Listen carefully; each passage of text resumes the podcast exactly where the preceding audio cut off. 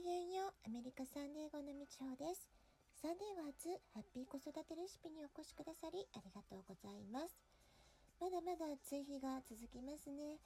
サンディエゴも朝からすごく暑い日でしたけれども、え空を見上げるとね鱗雲のような雲が広がっていました。まだ暑い夏なんですけれども季節は少しずつ変化しているようなそんな気がします。日本の皆さんはお盆休みの終盤どうお過ごしでしょうか？サンディエゴは新学期まであと10日ほどになりました。今週は大学進学の手続きについてのセミナーに参加したりすでに大学生社会人になられている子どもがいるお友達に会って大学生活の様子どんな仕事をしているかっていう話を聞いたり大学受験の準備の際どんなことに気をつけてサポートしていたのかあるいは大学生活を終えて振り返った今高校生の時の過ごし方で大事なことって何だろう？そんな貴重なお話をたくさん聞くことができました。私は自分が子育てで悩んだり迷ったりした時こんな風に先輩のママさんたちに、取材のようなね、えー、形でお話を聞きに行くんですね。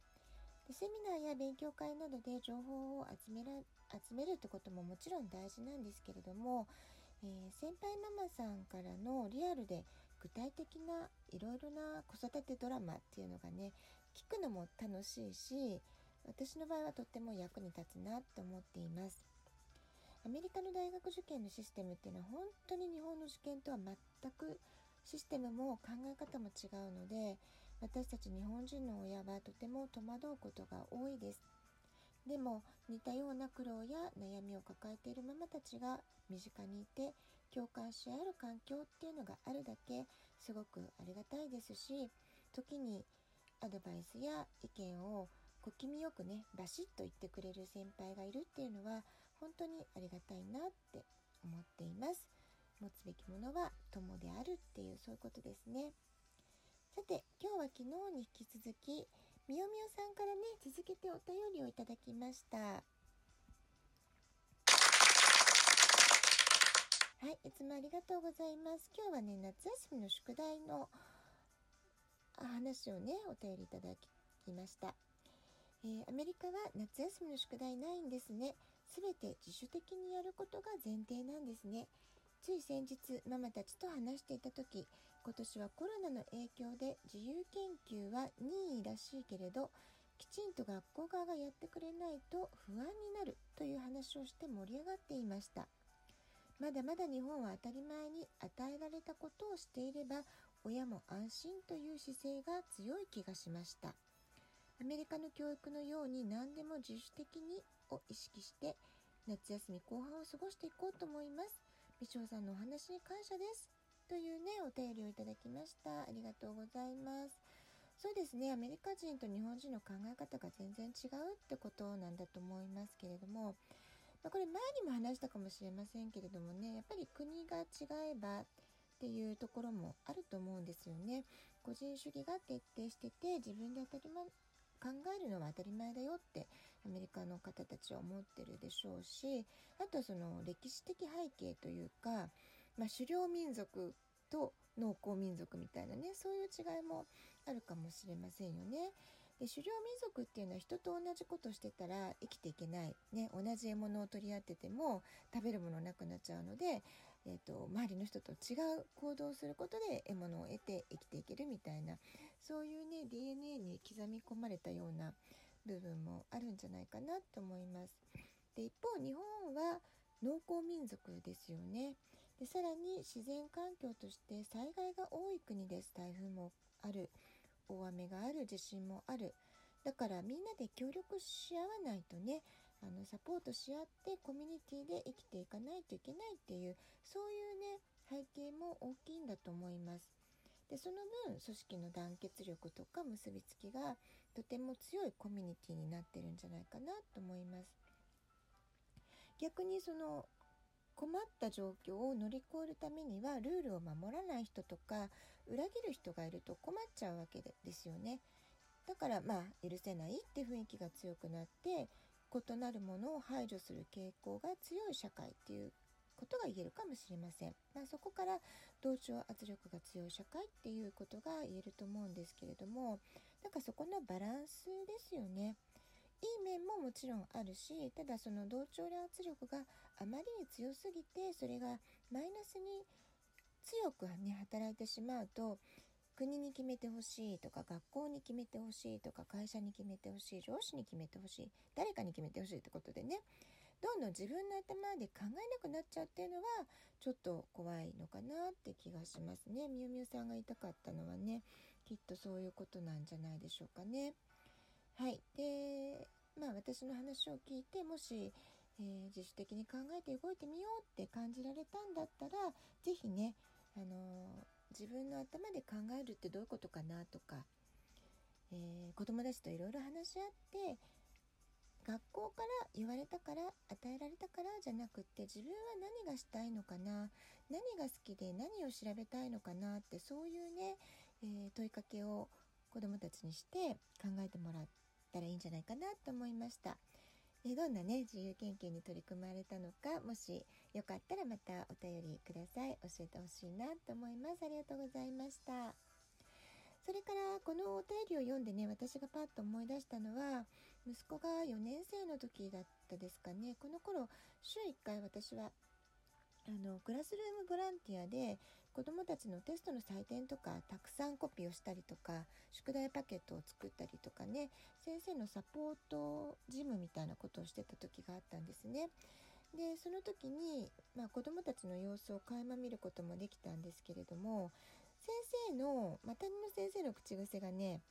あの be proactive ってことでも自分で自発的に率先して動きなさいっていうその be proactive っていうのがもういつもいつもあの耳につく言葉でとても印象に残ってるんですけれども、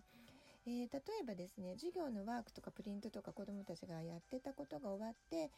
先生できましたって子どもたちが言いますよね。でじゃあ次何したらいいですか？みたいなことを必ず聞く子がいるんですけれども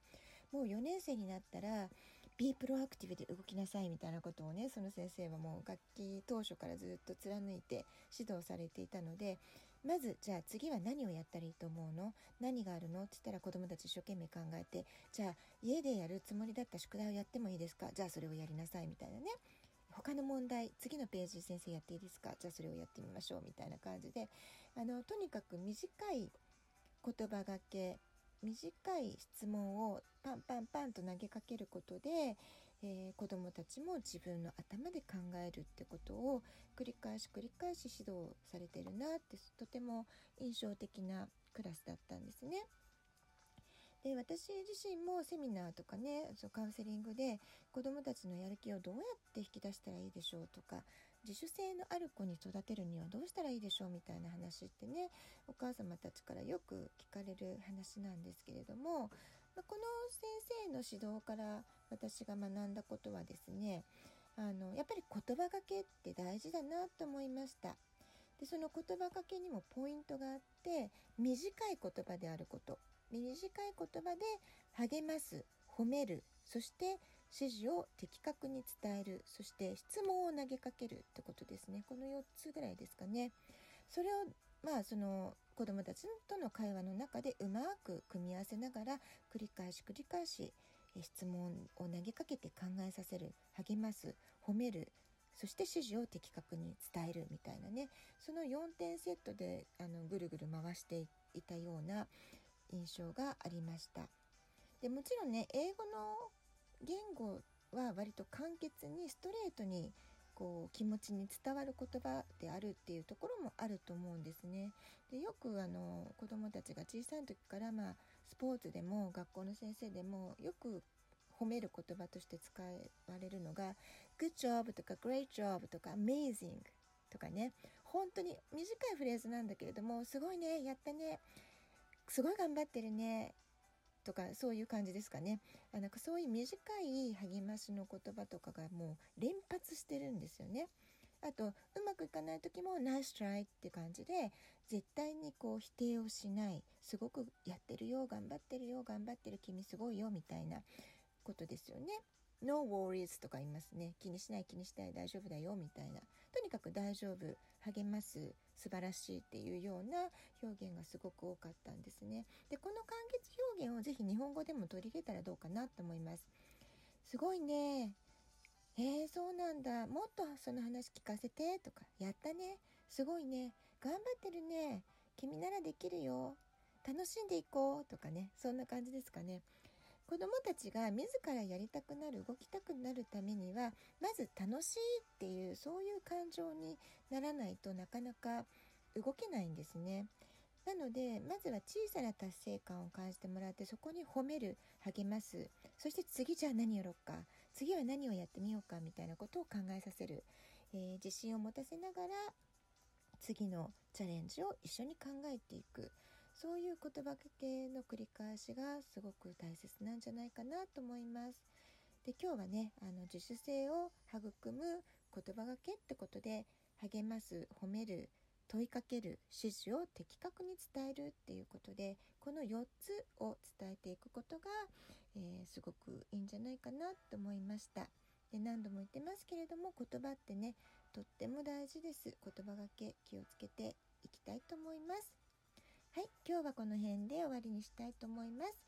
えー、またメッセージお待ちしていますアプリからでも URL からでも OK です、